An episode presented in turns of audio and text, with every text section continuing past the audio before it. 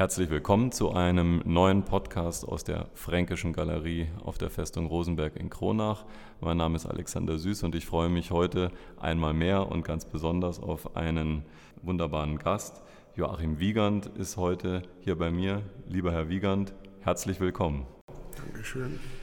Vielleicht ein paar einführende Worte, damit äh, unsere Hörer wissen, wen wir hier vor uns haben. Herr Wiegand, Sie sind Seniorchef und ehemaliger Geschäftsführer der Wiegand Glas äh, GmbH, ein Konzern mit vier Produktionsstätten in Deutschland, aber weltweit aufgestellt mit 1800 Mitarbeitern, also ja, ein bedeutendes mittelgroßes äh, Unternehmen, ein Global Player könnte man sagen und und das führt uns heute zusammen. Sie sind ein großer Kunstfreund und Ihnen ist auch das Bild zu verdanken, über das wir heute sprechen wollen, nämlich ein wunderbares mythologisches Thema von Lukas Kranach dem Älteren und Werkstatt, Diana und Akteon.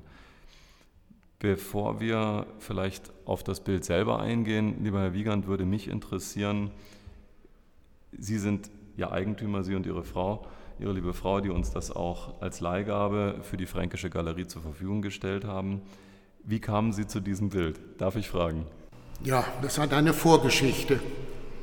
Als ich 1997 Bürger der Stadt Kronach wurde, war mein Wunsch, auch einmal ein Gemälde von Lukas Kranach zu besitzen, eigentlich dem größten Bürger der Stadt. Die ersten Kranachs, die ich besessen habe, waren zwei kleine Bilder von Martin Luther und seiner Frau Katharina von Bora.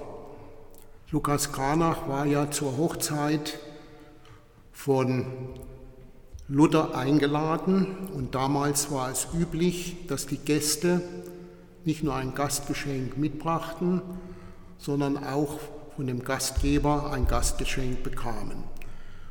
Und so hat damals Lukas Kranach in Postkartengröße die beiden Eheleute Martin Luther und Katharina von Bora gemalt und diese Täfelchen haben dann die Gäste bekommen. Wie gesagt, das waren die ersten Kranachs, die ich besessen habe. Aber ich hatte damals schon mit dem Auktionator oder Kunsthändler von Bamberg, Herrn Sänger, vereinbart, wenn er einmal ein größeres Bild angeboten bekäme, dann solle er mir dies anbieten. Und dies ist dann auch im Jahr 2000 geschehen.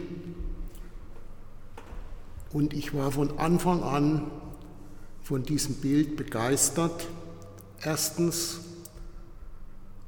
es symbolisiert ja auch meine mein privates Hobby, die Jagd, stellt dar Akteon und die Jagdkönigin Diana.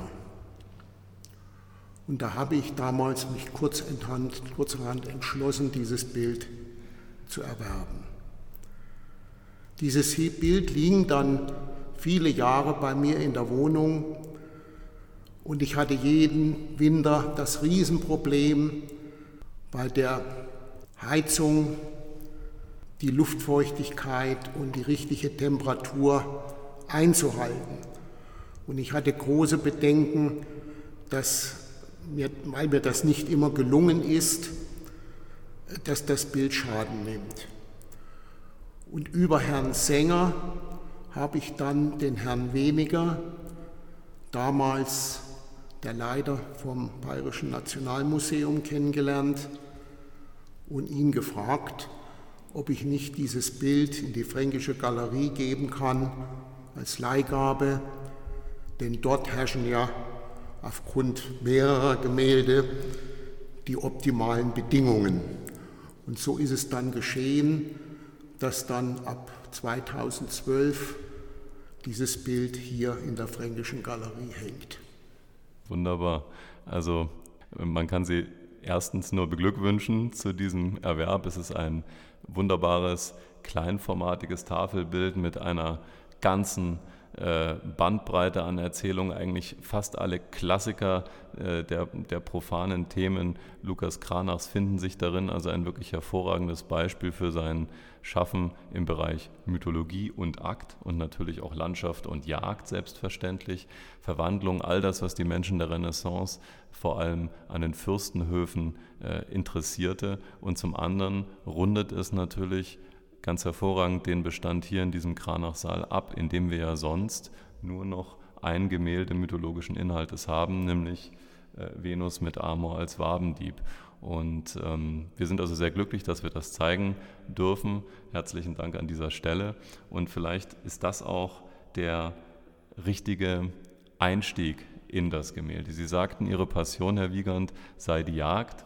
Und ähm, genau das wird ja dargestellt. Ich beschreibe das Bild kurz, denn ähm, unsere Hörer hören uns ja nur, sie sehen das Bild nicht direkt vor uns. Also wir haben hier eine wunderschöne Landschaft. Ähm, in dem vorderen Bildbereich sich ein kleiner Weiher, ein See, ein Tümpel befindet, ähm, in dem acht nackte äh, Damen zu sehen sind. Das ist zum einen Diana, die Göttin der Jagd, die man vor allem an ihrem stärkeren Schmuck äh, erkennen kann, und sieben ihrer Nymphen, die sich also nach einer Jagd äh, dort erfrischten. Und das tat man in der Regel leicht oder gar nicht bekleidet. Und links daneben erkennen wir ein geheimnisvolles Mischwesen, der obere Teil ein Hirsch, an dem drei Jagdhunde äh, sich ähm, betun und diesen äh, Hirsch zu Boden halten, ihn reißen. Man sieht aber auch, dass der untere Körperteil des Hirsches ein menschlicher ist, nämlich mit zwei menschlichen Beinen, auf denen äh, knielange Jagdstiefel zu sehen sind. Und ähm, Akteon ist in dem Falle der tragische Held der Geschichte und äh, an dieser Stelle konzentriert sich auch die Handlung, auf die wir gleich kommen. Abgetrennt durch einen kleinen, durch einen kleinen Hain, durch ein kleines Waldstückchen und Buschwerk sehen wir dann nochmal eine größere Heide, eine Wiese, auf der eine Hirschjagd stattfindet, eine Parforcejagd. Man sieht die Jäger auf Pferden, ein Jagdreiter bläst das Jagdhorn, eine Meute stellt zwei Hirschen nach, die also in den Wald fliehen und dahinter hat Kranach dann noch einmal eine Art kleine Weltlandschaft äh, gepackt, also ein Ausblick in eine beinahe unendlich scheinende Landschaft mit einem hohen Felsen und einer obligatorischen Burg.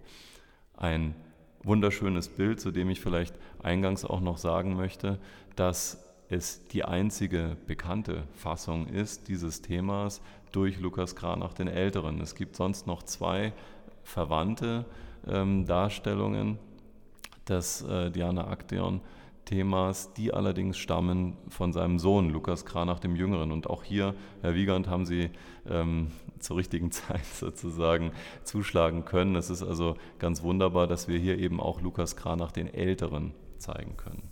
Nun kurz zu äh, dem Bild selber. Ich hatte ja schon ein wenig erzählt, die Diana Aktion Erzählung stammt in diesem Falle von Ovid aus den Metamorphosen, eine Sammlung antiker äh, Geschichten, Stoffe, die sich Kranach und auch andere humanistisch gebildete Künstler seiner Zeit erschlossen, man könnte sagen, als Gegengewicht zu den kirchlichen, religiösen Themen, die ja bis dahin dominierten, das Heilsgeschehen, alles aus der Bibel oder den heiligen Viten entnommene.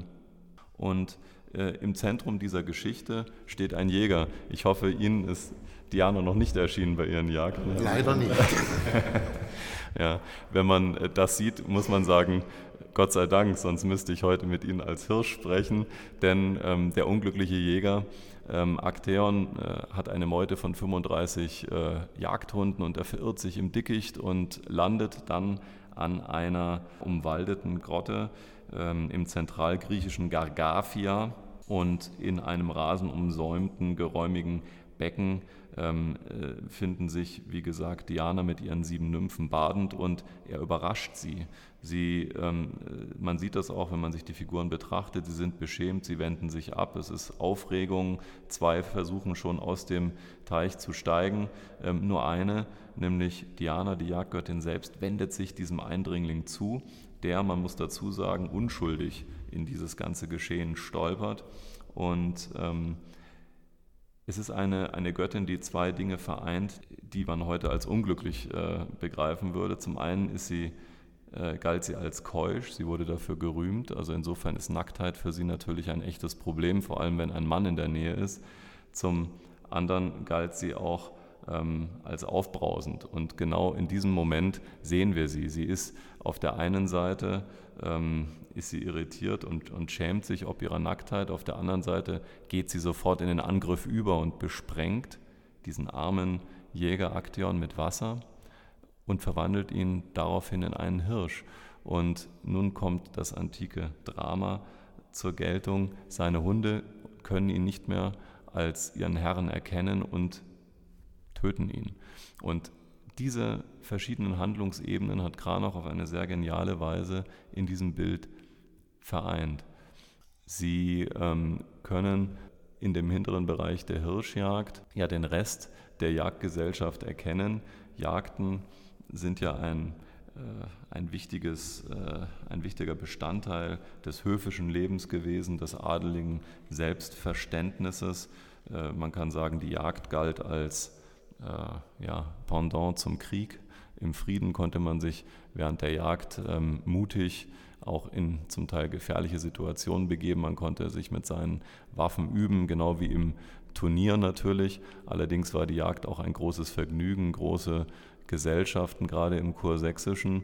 Und ähm, der Dienstherr Lukas Kranachs des Älteren, in dem Falle Friedrich der Weise, beziehungsweise sein Bruder Johann der Beständige waren auch passionierte Jäger. Herr Wiegand, Sie sind ja aus einer sehr waldbestandenen Gegend. Ist das vielleicht auch ein Punkt, der Sie zum Erwerb dieses Gemäldes animiert hat? Ja, sicherlich, sicherlich. Das war man natürlich. Vor allen Dingen, nachdem ich das Bild gesehen habe, habe ich gesagt, das ist es. Denn es fällt auf, äh, ich sagte ja eingangs, eigentlich ist Schauplatz dieser Handlung Zentralgriechenland. Und wenn wir uns ansehen, was wir dort sehen, dann sehen wir eigentlich überhaupt nichts, was uns an Griechenland erinnert, nicht mal im entferntesten. Ähm, wir haben dort äh, dichten Laubwald, dunkles, sattes Grün, so wie jetzt im Sommer, wenn es also stark geregnet hat und die Natur also in, äh, ja, in ihrer ganzen Pracht dasteht.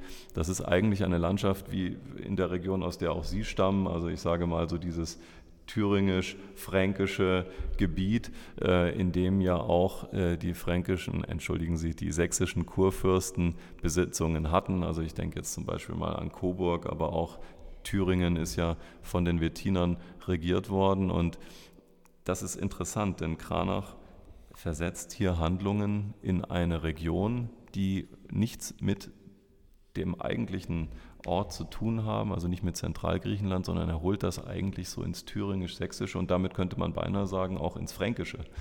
Also ähm, wenn man unseren nördlichen Landkreis und die schönen Wälder bereist. Die Mythologie selber ist für Kranach ein großes Thema.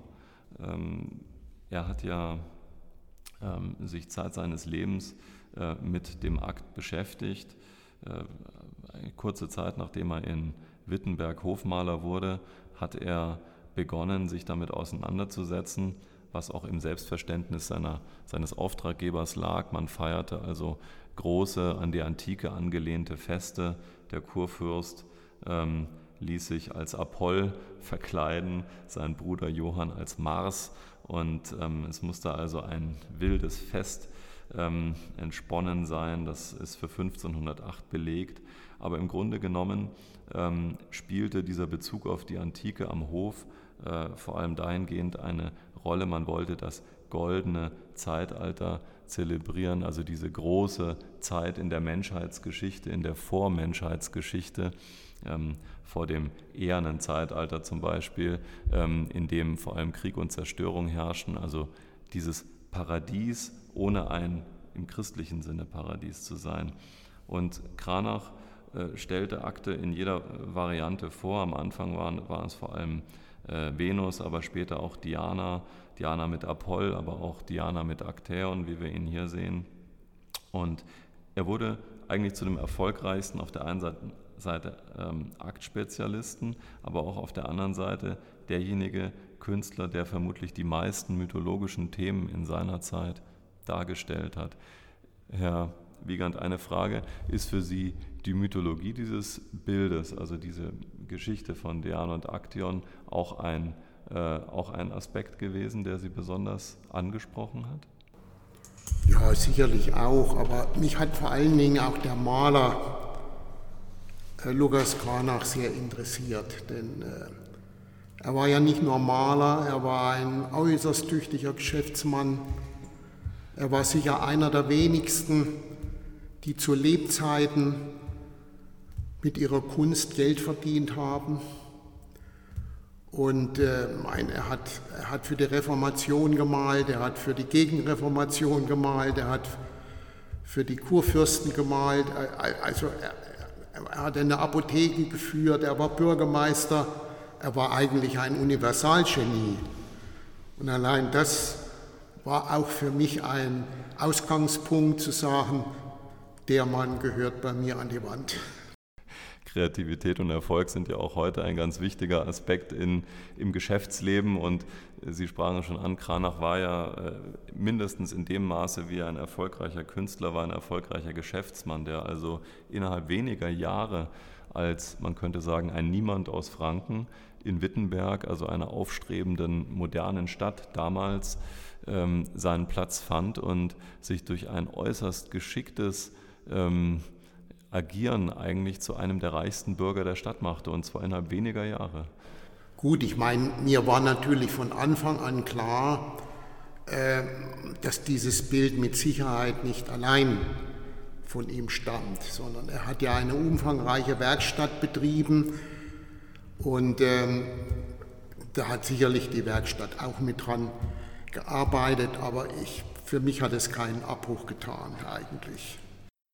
Ja, bei Kranach verschwimmen im ganz modernen Sinne eigentlich die, die, Grenzen zwischen demjenigen, der etwas entwirft oder gestaltet und demjenigen, der es ausführt. Ganz bewusst ein ganz moderner, man könnte sagen, Manufakturgedanke, wie er in der industriellen Fertigung auch sicherlich heute praktiziert wird. Der Designer, der zum Beispiel einen Flakon oder eine Flasche entwirft, ähm, die sie herstellen. Insofern ähm, ja, sind sie da in einer Tradition Kranas. Man muss ja auch sagen, zu dieser Zeit waren die Künstler äh, in ihrem Selbstverständnis, aber auch in ihrer Wahrnehmung durch die Gesellschaft nicht diese vielleicht einzelgängerischen, kreativen Verrückten, die so ein bisschen am Rand der Gesellschaft lebten, sondern sie waren Vorsitzende, also Meister einer Werkstatt, in der ganz klassisch handwerklich gearbeitet wurde, aber natürlich auf einem besonderen Niveau.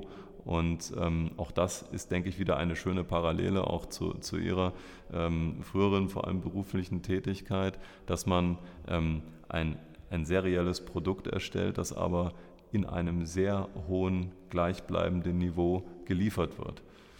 Ja, das, macht ihn, das macht ihn sehr modern. Interessant ist auch, ähm, es ist ein eine Signatur zu sehen. Und zwar rechts am Bildrand ähm, hebt sich, erhebt sich ein dunkler, laubfreier Baumstamm und auf seinem unteren Drittel findet sich in weiß die berühmte Kranach-Schlange, das, das große Signet. Auch hier ein, man könnte sagen, ein Branding. Ja? Man hat also hier das Firmensignet, er hat gar nicht mehr geschrieben Lukas Kranach oder seine Initialen, er musste nur noch ein Symbol verwenden. Und ich denke, das ist auch etwas unheimlich Modernes an diesem Künstler. Vielleicht, ähm, lieber Wiegand, Sie sind ja, ähm, Sie sind ja schon, schon, schon sehr lange äh, in Kronach, im Kronacher Umland tätig. Sie haben ja sicherlich auch die Einrichtung der Fränkischen Galerie verfolgt seinerzeit. Können Sie sich denn noch an Ihre erste Begegnung mit der Fränkischen Galerie erinnern? Eigentlich nicht, aber ich muss sagen, nach der Umgestaltung, vor allen Dingen nach der Neuorientierung der Wände und dass man die Bilder auch ein paar Zentimeter von der Wand weggehängt hat oder auch die übrigen Ausstellungsstücke hier, da hat in meinen Augen die Galerie ungeheuer gewonnen. Also ist das, die ganzen Objekte wirken jetzt, auf mich jedenfalls macht es den Eindruck, dass das also viel intensiver wirkt. Also das war eine großartige Geschichte. Ja, dank äh, der bayerischen Staatsregierung, die uns 2014 diese Möglichkeit gegeben hat. Sie erinnern sich vielleicht auch noch an die Zeit davor mit den weißen Wänden und dem Neonlicht. Das war also eine ganz andere Wahrnehmung und nun haben wir also diese grau ähm, äh, getönten Wände, vor denen natürlich alles, was farbig ist, nochmal ganz besonders zur Wirkung kommt. Und ähm, auch ein wunderbares neues Licht. Ähm, das ist heute alles LED-Licht, aber spezielle Strahler, die man also in unzähligen Variationen ähm, einsetzen kann und die ein weiches oder ein hartes Licht zeichnen können, die ein farbiges, ein farbloses geben können. Und das Bild tritt richtig aus der Wand hervor, die Farben leuchten und auch das für ein Gemälde, das nun beinahe 500 Jahre alt ist, ähm, ist doch beachtlich. Man sieht auch hier die Qualität der Pigmente, die Kranach verwendet hat und überhaupt den hohen Anspruch, den er an die Produktion äh, in seiner Werkstatt gesetzt hat. Also ich denke, 500 Jahre Garantie gibt heute niemand mehr auf seine Arbeiten. ja, lieber Herr Wiegand, äh, vielleicht gestatten Sie mir diese kurze Frage. Ähm, Im Moment ist ja dieses Gemälde eine Leihgabe in der Fränkischen Galerie und damit für die Öffentlichkeit zugänglich. Haben Sie unter Umständen schon Pläne ähm, für den weiteren Verbleib des Bildes? Äh, ich sage immer, es gibt nur eine einzige Gerechtigkeit auf dieser Welt. Und das heißt, dass jeder mal von uns sterben muss. Was wird nach meinem Tod? Und vielleicht verrate ich jetzt ein Geheimnis, aber warum nicht? Ich habe eigentlich in meinem Testament verfügt, dass dieses Bild nach meinem Tod in das Eigentum der Stadt Kronach übergeht. Allerdings verbunden mit der Auflage, dass es hier hängen bleibt und nicht verkauft wird, um vielleicht die angeschlagenen Stadtfinanzen zu sanieren oder mitzusanieren. Also das sind äh, ganz ähm das ist äh, sehr, sehr freundlich von Ihnen und auch das bestätigt ja ähm, Ihren wirklich ausgeprägten Bürgersinn. Das ist nämlich wirklich auch eines der sehr beliebten Kranach-Bilder, die wir hier haben. Also jedes Mal, wenn man in den Kranach-Saal kommt und es sind Besucher in diesem Raum, sieht man eine Traube von Menschen, weil es so viele Details hat, jedem etwas anderes erzählt und auch bei Führungen steht man hier teilweise am längsten. Es ist ein wunderbares Bild und natürlich an dieser Stelle äh, darf ich Ihnen schon mal für, ähm, äh, für Ihre Entscheidung danken, wenngleich ich natürlich hoffe, dass es noch sehr lange dauern wird. Ja, das, soll noch nicht, ja, das hoffe ich auch noch. Ja. Ich werde zwar in wenigen Wochen 85, das ist ja schon ein biblisches Alter schon, aber gut, ein paar Jahre möchte ich noch leben. Unbedingt. Den Wunsch äußere ich. Den erfüllen wir Ihnen gerne, soweit wir können. Ja, das Wichtigste, was einen jetzt, was man als Geschenk haben möchte, ist eigentlich Zeit. Aber das kann einem niemand schenken mehr. Das bestimmt jemand anders. Das ist wahr. Aber, und das ist eben auch das Schöne an dieser Kunst, ähm, es gibt ja den lateinischen Ausspruch, Vita brevis est, ars longa. Das Leben ist kurz, die Kunst ewig. Und ähm, in diesem Sinne, äh, sie reihen sich ja in, eine, äh, in einen äh, ja, äh, interessanten Kreis von Vorbesitzern ein. Also einer der ersten Besitzer dieses Bildes, äh, die man, derer man habhaft wird, war der sehr berühmte Kunsthändler und, und äh, Kunstkritiker Paul Kassierer in Berlin. Also ein, eine, ein sehr namhafter Mann, der es aber schon vor äh, ja, der unglücklichen Zeit des Dritten Reiches dann veräußerte. Es war dann ähm, in einem eigentlich dem ältesten öffentlichen Museum der USA äh, zu sehen und ähm, ist dann aus diesem ähm, Wadsworth Athenaeum Museum of Art, wie es heißt, in Hartford. In Hartford, da hat es ja gehangen. Genau, dort hing es und äh, ist es dann ähm, in den äh, Kunstmarkt in den Vereinigten Staaten gekommen. Es ist ja dort anders als bei uns.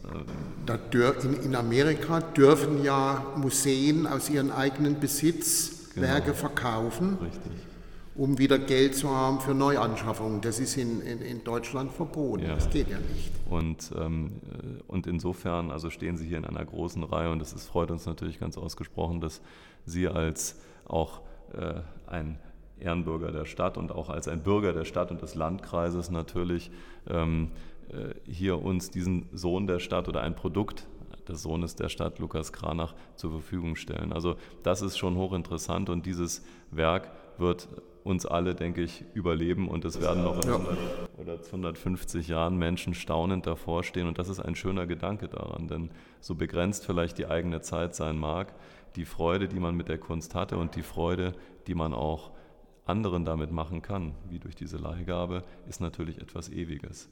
Was vielleicht noch interessant ist aus meinem Leben, mir ist Jahre zuvor einmal auch ein Gemälde, allerdings ein kleineres Format, äh, mit einer kirchlichen äh, testamentarischen Darstellung angeboten worden. Und ich habe damals kein richtiges Vertrauen gehabt zu dem Anbieter und habe das Bild in München an der Pinakothek überprüfen lassen. Und da gab es also die Möglichkeit, dass man eben als Privatmann dorthin kam und sich beraten lassen konnte. Ich musste über zwei Stunden warten und dann kam die Dame, die die Sache überprüft hatte, mit mindestens vier oder fünf Mitarbeitern wieder in den Raum und fragte mich, ob ich das Bild kaufen wolle. Und da habe ich gesagt, an sich ja, mir gefällt es. Und da sagte sie zu mir, das Bild stammt zwar aus der Zeit Lukas Granachs, aber es ist mit Sicherheit nicht von ihm und seiner Werkstatt gemalt. Also offensichtlich gab es damals zu der Zeit schon Fälscher. Und das war also eigentlich für mich eine sehr, sehr interessante Erfahrung, die ich da gemacht habe. Und ich habe dann der Verkäuferin gesagt, das Bild gefällt mir. Ich würde es gerne behalten, allerdings nicht zu dem Preis von Lukas Kranach. Und dann war die also hoch empört, jetzt hätte ich ihr das Geschäft kaputt gemacht. Ich gesagt, ja, es tut mir leid, aber ich kann an der Tatsache des Ergebnisses der Pinakothek nichts ändern. Ja, man sieht, man sieht daran, dass äh, Kranach nicht nur bei seinen äh, ja, gesellschaftlich hochstehenden Auftraggebern sehr beliebt war, sondern dass seine, äh, dass seine Motive, seine Sujets, seine Gemälde auch Klassiker. Ja, das war damals schon eben viel wert, nicht wahr? Nicht? Und ähm, also wir haben in der Fränkischen Galerie auch zum Beispiel ein Bild aus dem Umkreis, wir haben auch Bilder von Schülern, die ja auch in seiner Art malten. Und bei Kranach weiß man ja, dass sein Sohn, Lukas Kranach der Jüngere, sein Enkel und auch ein Urenkel von ihm diese Werkstatt noch fortführten. Zwar nicht mit, mit dem Erfolg wie er und sein Sohn, aber ähm, es war noch, noch weit äh, bis ins 17. Äh, Jahrhundert hinein findet man also beliebte ähm, Themen, die Kranach mal behandelt hat, sowohl im katholischen wie im evangelischen im Übrigen.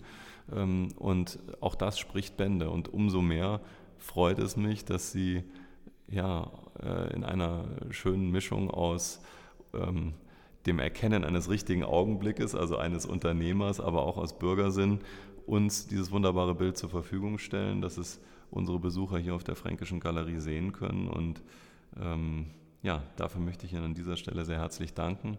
Auch, äh, lieber Herr Wiegand, dass Sie sich die Zeit genommen haben, mit uns heute vor Ihrem Bild zu stehen oder zu sitzen, besser gesagt, und uns zu unterhalten. Ich ähm, ja, danke Ihnen und unseren ähm, Zuhörern, die uns treu begleiten seit dem ersten Podcast. Und äh, ja, freue mich auf den nächsten Termin. Lieber Herr Wiegand, herzlichen Dank, dass Sie gekommen sind. Bitte sehr. Kommen Sie gut durch diese Zeit und auf bald.